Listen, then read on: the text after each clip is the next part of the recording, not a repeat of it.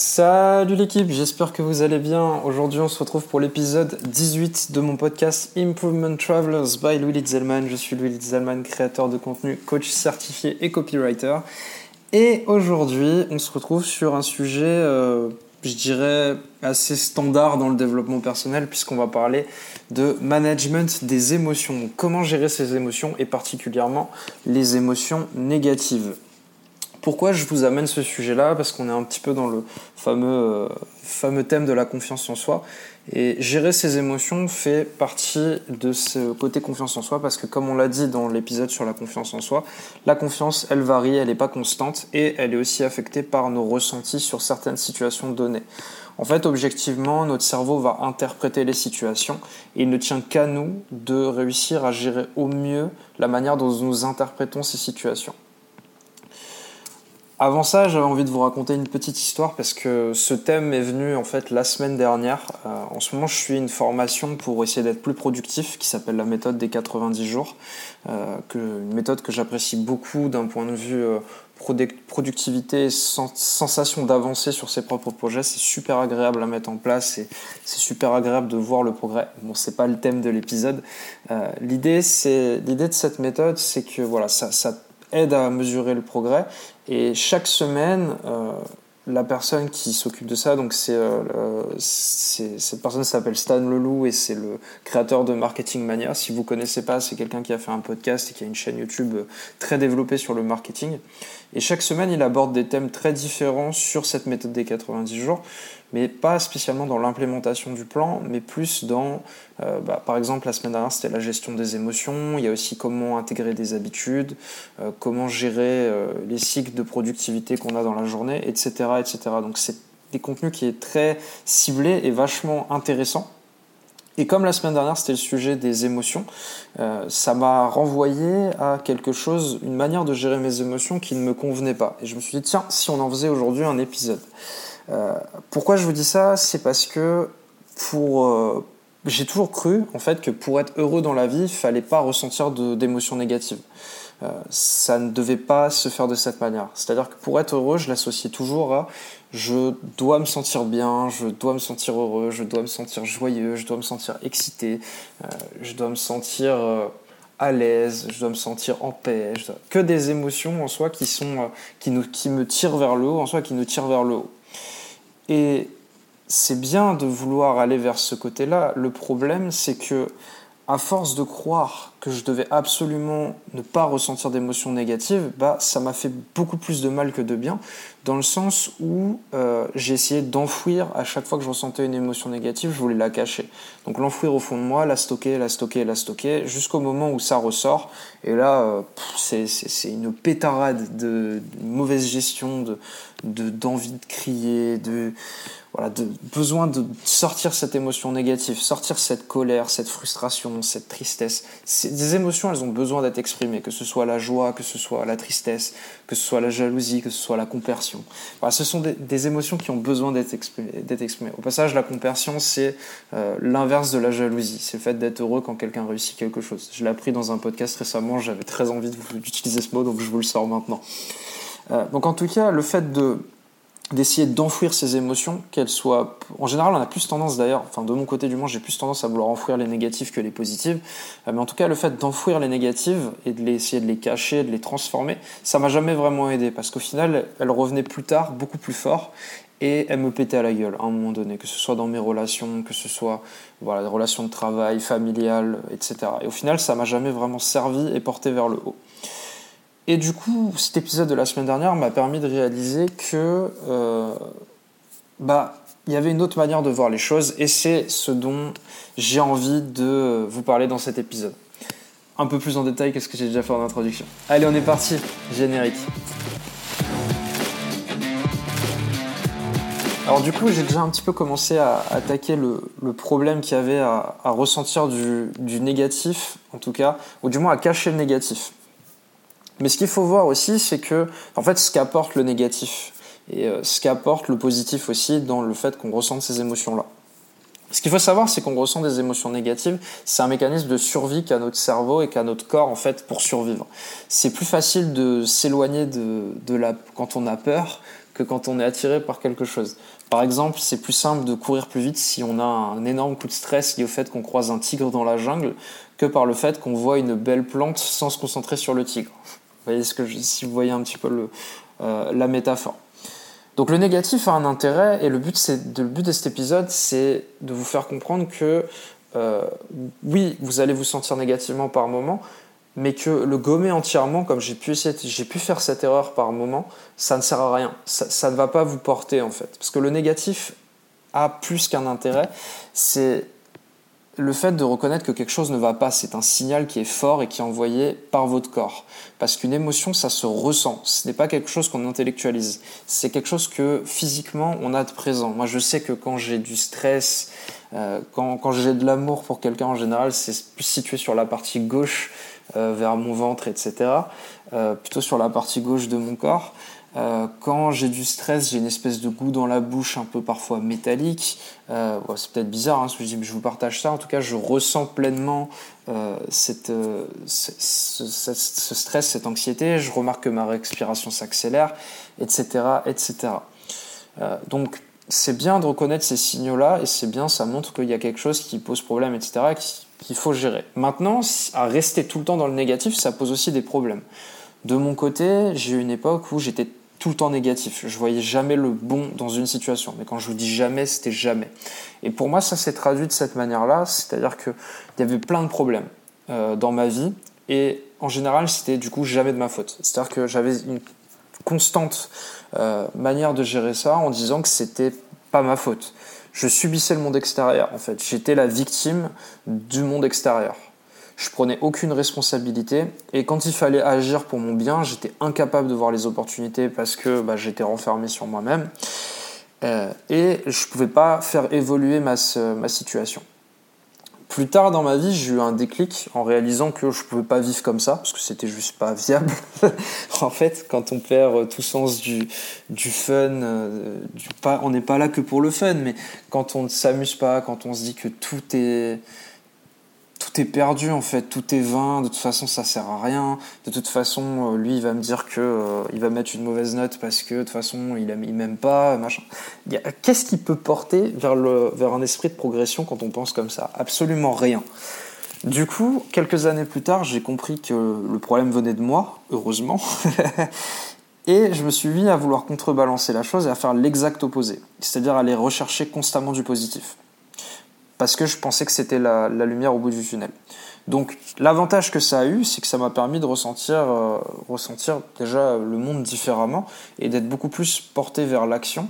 Le fait que j'ai arrêté de me victimiser, des fois je le fais encore de temps en temps, mais globalement euh, je prends beaucoup plus mes responsabilités, je suis beaucoup plus tourné vers l'action qu'avant et ça forcément ça implique que si j'agis, j'ai potentiellement plus de résultats qui arrivent. C'est pas toujours le cas, des fois il y a des échecs, des fois il y a des réussites, peu importe en fait maintenant ce qui m'intéresse dans cette mentalité là et c'est le déclic que j'ai eu en cherchant plus de positif c'est même en cherchant que du positif c'est euh, d'aller vers la réussite provoquée.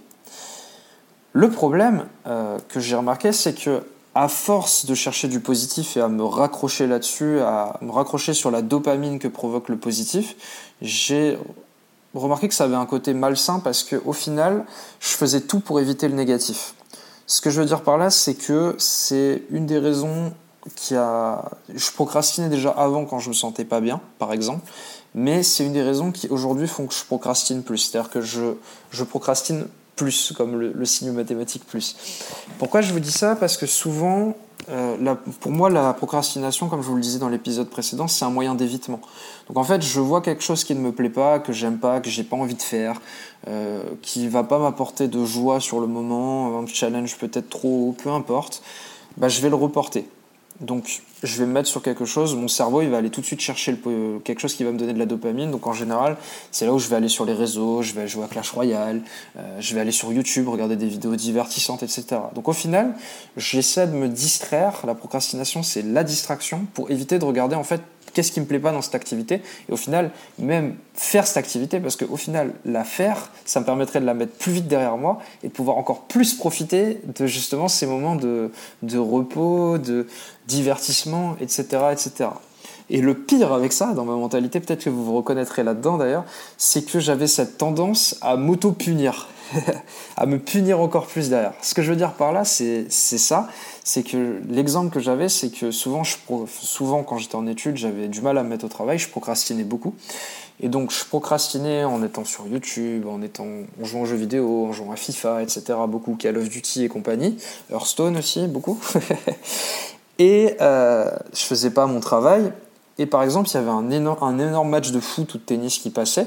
Bah, au lieu de me dire que bon, de toute façon, euh, j'ai déjà joué tout l'après-midi, euh, ça va pas me faire avancer plus si je travaille pas et que je regarde le, je regarde le foot, en fait, je m'inflige. La punition pour moi, c'était de ne pas pouvoir regarder le foot parce qu'avant j'avais trop joué et que je devais travailler. Et le pire dans tout ça, c'est que je travaillais pas plus en ne regardant pas le match. Je restais sur mes trucs de procrastination. Donc, vous voyez le mécanisme malsain qui était mis en place, que j'avais mis en place et qui m'aidait absolument pas et qui ne me portait pas vers le haut. Et ça, c'est encore un, un process que j'observe aujourd'hui chez moi et en moi, quand par moment je procrastine, etc., je suis moins dans un état de punition euh, où je m'auto-punis, etc., je m'auto-flagelle et tout, euh, ça, ça a disparu.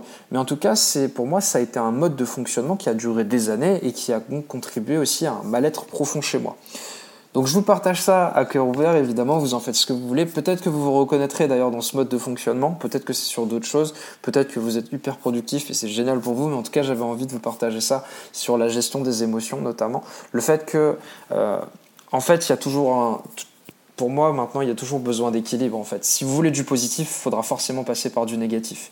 Et du coup, en partant de cette phrase-là, euh, ça m'a permis la semaine dernière de prendre une décision consciente de regarder les émotions en face, qu'elles soient bonnes ou mauvaises, et de les accepter telles qu'elles sont en fait. C'est, c'est qu'une émotion, en fait, c'est juste une, quelque chose de temporaire. Voilà, c'est quelque chose avec lequel on va vivre temporairement, et qu'à la fin, ce qu'il faut se dire, c'est que, euh, ce que, enfin, ce qu'il faut se dire, c'est ce que j'essaie de me dire maintenant, du moins, c'est que on a tous un niveau de bonheur moyen. Euh, quelles que soient les situations qui nous arrivent. Il y a des études qui ont été faites prenant des gagnants du loto et des gens qui ont eu un accident grave et ce qu'il faut se dire, c'est que ces gens-là, avant de gagner au loto et avant d'avoir l'accident grave, ils avaient tous un niveau de bonheur moyen. Et en fait, ce qui se passe, c'est que quel que soit l'événement qui nous arrive, donc grand bonheur avec le gain au loto et grand malheur avec l'accident grave, à la fin, ce qui se passe, c'est qu'une fois qu'on a absorbé les périodes d'émotion, donc du coup de joie et plutôt de malheur, de tristesse, de frustration, de colère, etc., etc., qui peuvent arriver sur ce genre de, dans ce genre de situation, on revient à un niveau de bonheur moyen également, quel que soit le, le point de départ. Donc en fait, ce que ça veut dire, cette étude, c'est que globalement, si vous vous sentez mal aujourd'hui, demain, vous ressentirez probablement au niveau de bonheur auquel euh, vous êtes habitué. Sur du long terme, vous sentirez votre, bonheur, votre niveau de bonheur moyen qui reviendra. Alors, ces émotions négatives sont des traductions de, de, choses qui se passent sur le moment, etc., qui vous gênent un peu, qui vous plaisent pas, etc. C'est bien de le reconnaître. Et je trouve que pour moi, maintenant, la décision que j'ai prise, c'est de réussir à regarder dans les yeux et de vivre avec. Reconnaître que ça va pas forcément, que c'est ok, euh, c'est ok que ça n'aille pas sur le coup. Je peux pas être tout le temps à 100% heureux et c'est normal et c'est très bien. Euh, et c'est accepter ces moments de tension, de difficulté, de, de, ouais, de, et de trouver des outils pour les gérer. Et alors, niveau outils de gestion, pour moi, ce qui a marché, ce qui marche toujours, euh, c'est la... je me suis mis à la méditation en 2020. Il me semble que j'ai fait un épisode dessus d'ailleurs, euh, mais ça, pas sûr à vérifier. en tout cas, je me suis mis à la méditation et la méditation m'a beaucoup aidé à me rendre compte de mes émotions, etc., comment elles arrivaient, à mieux les gérer aussi. Je suis, quelqu'un de globalement émotif, euh, je, dirais, je suis très empathique, donc j'ai ce côté où il faut apprendre à gérer ses émotions, qui tout ce qui va avec. En fait, je peux très vite absorber les émotions des autres. Donc ça, c'est aussi un, un, vrai travail sur soi. Et la méditation m'aide beaucoup dans ce travail-là. En fait, c'est chaque matin, je prends 20 minutes pour euh, essayer de voir ce qui se passe en moi, ne pas m'identifier à mes pensées, mais vraiment être un peu, être observateur de ce qui se passe dans ma tête, dans mon corps euh, écouter mon souffle, écouter mon cœur, écouter euh, ce que j'entends autour de moi, euh, ressentir ma respiration, etc. Ce sont des moments qui sont très calmants et apaisants et qui font beaucoup de bien au cerveau déjà et qui aussi permettent de mieux réguler ses émotions. Pour moi aussi, la deuxième technique que je peux vous recommander et que j'ai mise en place à certains moments de manière euh, sporadique, entre guillemets, au sporadique au départ, c'était un moyen thérapeutique pour moi de vider mes émotions, c'était l'écriture. voilà, écrire pour communiquer comment je me sentais, etc. Un peu, je faisais pas de journal à proprement parler à l'époque, mais c'était vraiment, je me sentais très mal, j'écrivais ce qui allait pas, et puis voilà, ça me permettait de, de vider ce qui se passait en moi, de l'avoir transmis à quelqu'un, une feuille de papier en fait, au final, et euh, accepter ce qui se passait, quoi, et me sentir mieux juste vider comme ça, et après regarder le vide qui s'était créé, euh, mettre toute sa frustration dans le papier, relire les trucs comme si c'était venu de quelqu'un d'autre, euh, ce qu'on a écrit. Et waouh, ça, ça a été très apaisant, une méthode très apaisante pour moi. Aujourd'hui, je journale pas vraiment dans le sens où je marque pas tous les jours comment je me sens, etc.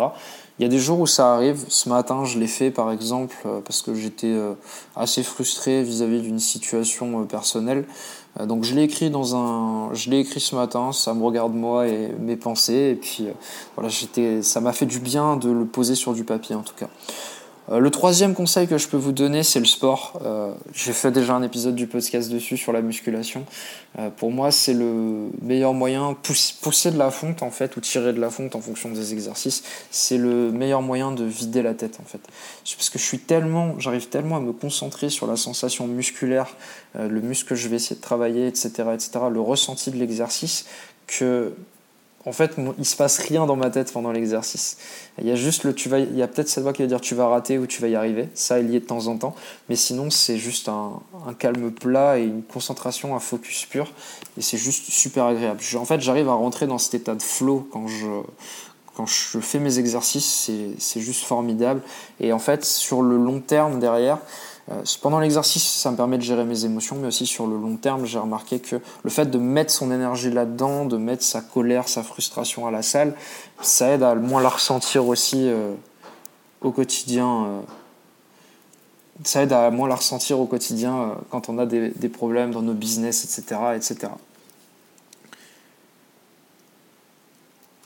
Donc, pour conclure cet épisode, j'aimerais vous dire que euh, et j'aimerais vous dire que c'est important de bien gérer ses émotions. Évidemment, que pour ma part, ça a été assez déséquilibré jusqu'à il y a quelques semaines encore. Euh, ma vision des choses, c'était blanc ou noir, alors qu'en vérité, euh, le curseur, il est plutôt au milieu. Euh, c'est plus du gris clair ou du gris foncé. chercher le bonheur à tout prix, c'est quelque chose de dangereux. Faites attention, parce que à chercher le bonheur, des fois, on va se concentrer sur ce qui est bon et on ignore la cause profonde de ce qui cause notre mal-être, qui est bien souvent interne. Ce qu'il faut, ce que j'ai envie de vous transmettre aujourd'hui, c'est que on peut, oui, il y a des moments où ça va pas être de votre faute, il va se passer des choses qui sont externes à votre volonté, mais bien souvent, les problèmes qu'on accorde et qu'on s'accorde, ils viennent de nous. Euh, et ça, quand on reconnaît cette chose-là, quand on se responsabilise à ce niveau-là, c'est là qu'on peut commencer à avoir un shift et à se dire, ok, je suis responsable de moi, je suis responsable de mes émotions, je suis responsable de comment je me sens. Si je me sens comme ça aujourd'hui, c'est ok pour le moment, mais je peux pas me permettre de rester dans cet état-là non plus tout le temps. Donc c'est comprendre en fait que euh, la gestion de, ces émotions, c'est aussi une prise de responsabilité que vous prenez. Euh, et apprendre à les gérer, apprendre à vous connaître, apprendre à voir vos cycles, à comprendre comment ça se passe chez vous, dans vos vies de tous les jours, etc. C'est le meilleur moyen d'apprendre à mieux gérer ses émotions. C'est le meilleur moyen de... Quand on comprend son fonctionnement, euh, des fois, évidemment, on est humain, on, faillit. Je sais pas si c'est le bon mot français, mais euh, euh, on échoue. Voilà, ce sera plus simple de le dire comme ça. Il y a des jours d'échec.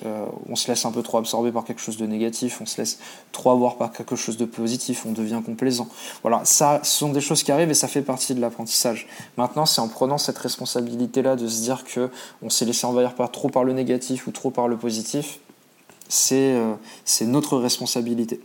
Et la dernière chose que je veux vous dire aussi, c'est que euh, pour créer la meilleure version de vous-même et la, celle qui servira le plus au monde autour de vous, euh, le meilleur moyen de le faire, c'est de, euh, d'être comme dans l'avion, quand on est en dépressurisation de la cabine, de mettre le masque à oxygène sur vous avant de le mettre sur les autres.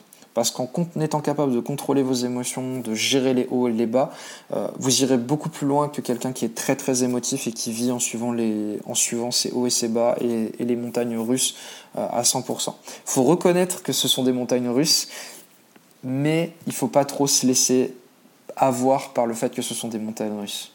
C'est ça qui est compliqué avec la gestion des émotions, c'est chacun doit trouver son propre équilibre. Moi, je pense l'avoir trouvé en étant dans une méthode où, quoi quelle que soit l'émotion que je, ressens, je la regarde, je l'accepte, j'essaie de la ressentir au maximum, comprendre d'où elle vient, ce qu'elle, ce qu'elle représente pour moi, et ensuite la laisser partir une fois qu'elle s'est suffisamment exprimée. Un peu comme une blessure physique, c'est accepter que la douleur est temporaire avant, par la suite, de se concentrer euh, sur, euh, une situation qui sera meilleure pour vous si l'émotion est négative, vous n'aurez plus mal. Voilà, c'est la fin de cet épisode. J'espère qu'il vous aura plu. N'hésitez pas à me suivre sur les réseaux, notamment Instagram et LinkedIn. les liens seront dans l'espace notes des chaînes de distribution. N'hésitez pas aussi à mettre un feedback sur le podcast. Je sais que demain on sera le 15 février la Saint-Valentin sera passé. Mais ce serait super chouette si vous pouvez, euh, si voilà, vous avez aimé l'épisode, pouvoir le mettre en avant, ce serait trop cool de votre part. Euh, n'hésitez pas, du coup, à me suivre sur Instagram, LinkedIn aussi. Le podcast est dispo sur Apple Podcast, Deezer et Spotify. Et en tout cas, je vous remercie encore une fois de m'avoir écouté. Et puis, je vous souhaite une magnifique journée, soirée, matinée ou après-midi en fonction de l'heure à laquelle vous écoutez ce podcast. Et je vous dis à très vite pour l'épisode 19. Allez, salut l'équipe!